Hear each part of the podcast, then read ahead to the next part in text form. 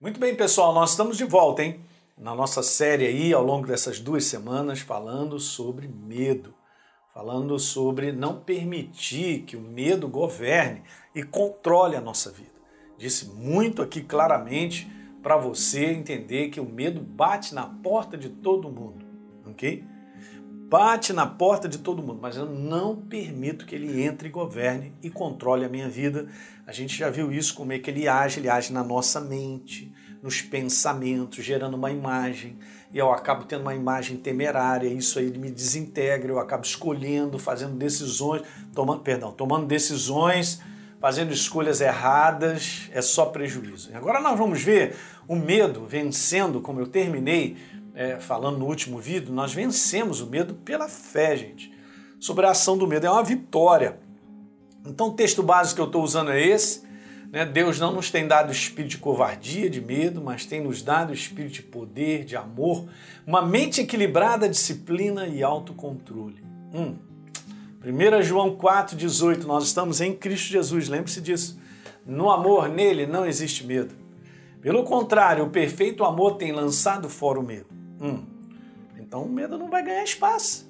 Mas veja, por último, então João está dizendo: aquele que teme ou permite ser governado pelo medo o que, que diz, está escrito? Ele não tem sido aperfeiçoado no amor de Deus. Então, o domínio do medo é o primeiro passo para nós deixarmos de crer. Então, veja, eu quero que você entenda isso. Se o medo cresce na tua vida, é como se fosse uma gangorra. Daí a importância, gente, né? Você lembra quando você era criança? Pelo menos quando eu era criança é assim, né? A gente ia para uma gangorra dessa, com um cara mais parrudo que a gente, já, daí já eu vinha com aquela cara assim e tal, vamos lá, vamos, beleza. E pum, o cara lá tem 300 quilos. Bota o bicho lá embaixo, você fica preso lá em cima, e depois você chama a mãe, chama todo mundo, que você quer descer, o negócio tá alto, e chora. Isso aconteceu comigo, meus primos, meus amigos, né? Eu vou te dizer, a gente andava junto. Então é isso, ó, ou um ou outro. Ou um vai puxar e vai deixar o outro vai controlar. Esse é que é o detalhe, entendeu? Então, se, a, se o medo ele puxa, ele controla, ele abafa, ele cancela a ação da crença na nossa vida. Por isso nós não podemos permitir. Então, o medo ele tem essa capacidade de neutralizar. Veja como eu coloquei a certeza da verdade que nos mantém no sobrenatural de Deus. O que Deus tem a te dizer sobre o momento em que você vive é o que vale e é verdadeiro. Mas se eu permito medo me governar, ele me neutraliza essa certeza. Ele, ele tira a força dessa certeza. Entende? O medo ele domina de tal maneira que ele neutraliza. Essa é uma palavra importante. O sobrenatural de Deus na minha vida. Só para você ter uma ideia, olha um texto bem simples para te mostrar como isso funciona. Mateus capítulo 14 no verso 29, Jesus disse: Venha, porque ele estava andando sobre as águas. Aí Pedro, Jesus, se é você mesmo, me manda ir ter contigo aí sobre as águas. Jesus falou: Venha. Então Jesus deu uma palavra sobrenatural. Por que, que é sobrenatural? Porque tinha poder suficiente para que Pedro andasse por sobre as águas. Ele andou porque ele creu. Então ele ativou a fé, porque ele acreditou no venha acreditou no sobrenatural de de que ele andando, ele iria andar sobre as águas. Simples desse jeito. E aí o que, que a gente vê no próximo verso? Reparando Pedro na força do vento, ele teve o quê? Ele teve medo. Ele começou a afundar. E ele gritou: Me salva, Senhor. Ele tirou o foco de Jesus e ele olhou a força do vento, provavelmente levantando ondas. Ele viu: Meu Deus, então, bom, tirou o foco, o medo entrou, desligou a fé. Então, esse é um conceito interessante, bem simples de você entender.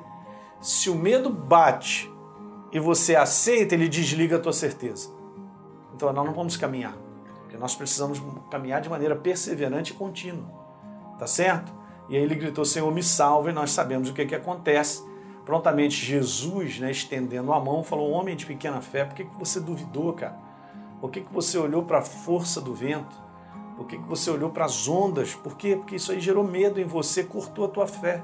Em outras palavras, numa, paráfrase, numa paráfrase, eu quero dizer que a duração da sua fé foi pequena, Pedro.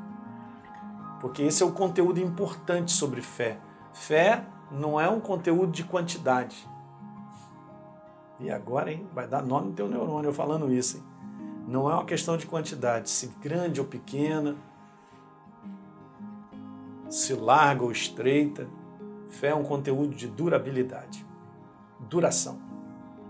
Durar hoje, amanhã, depois. É por isso que na perseverança nós vamos chegar lá, vamos até o final. Então tem que dar só continuidade. O que não aconteceu com Pedro é que ele não deu continuidade. Mas ele foi interrompido pela força do medo, que o quê? Cortou a fé. E aí quando eles entraram no barco, olha gente, cessou o vento, hein? Interessante. Cessou aquilo que gerou o medo.